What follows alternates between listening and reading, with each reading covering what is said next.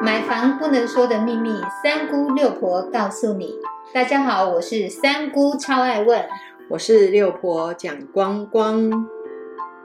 买房一百问第四十九问：当你跟另一半买房意见不一致的时候，该怎么办？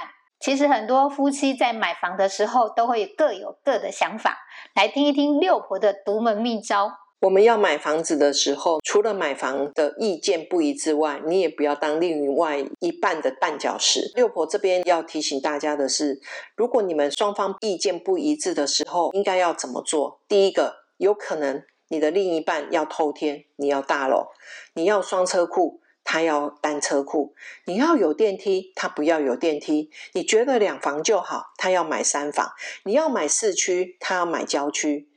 你要买离家近，他要买娘家近，总是有太多的原因让你们两个双方对买房子这一件事情有不同的意见产生。这个时候必须要先去把这一件事情先沟通好，然后你们再去看你们的房子。还有，你必须要去了解哪一家建设公司，然后你们的问题点是不是可以符合你们的，它的施工品质也是没有担心的。我们还要去了解这个地段的部分，然后再来是总价的部分，再来是月负担的部分，再来是不是要有学区、市场、公园，有太多的问题都是你们遇到的问题，所以怎么办？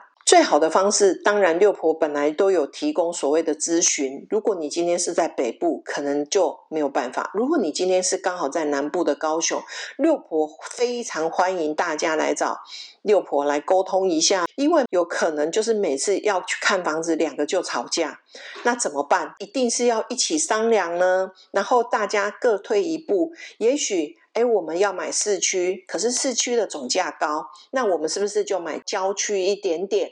那郊区一点点刚好又可以住的比较大。如果你今天真的想要在市区，你就可能买两房就好。有可能我们买到郊区，同样的总价可以买到三房或者是四房。你如果觉得年纪还很轻，就来设定十年以后再来换有电梯的房子，而不是现在一开始就要有买电梯的房子。如果你现在只有一部。车又真的是在打拼的时候，就先买单车库，而不是要买一个双车库的房子。如果你想要买离家近，又要买离工作近，有时候要先回来看看自己的口袋深度够不够。所以，当大家意见不一致的时候，一定会有一个解决的方式出来。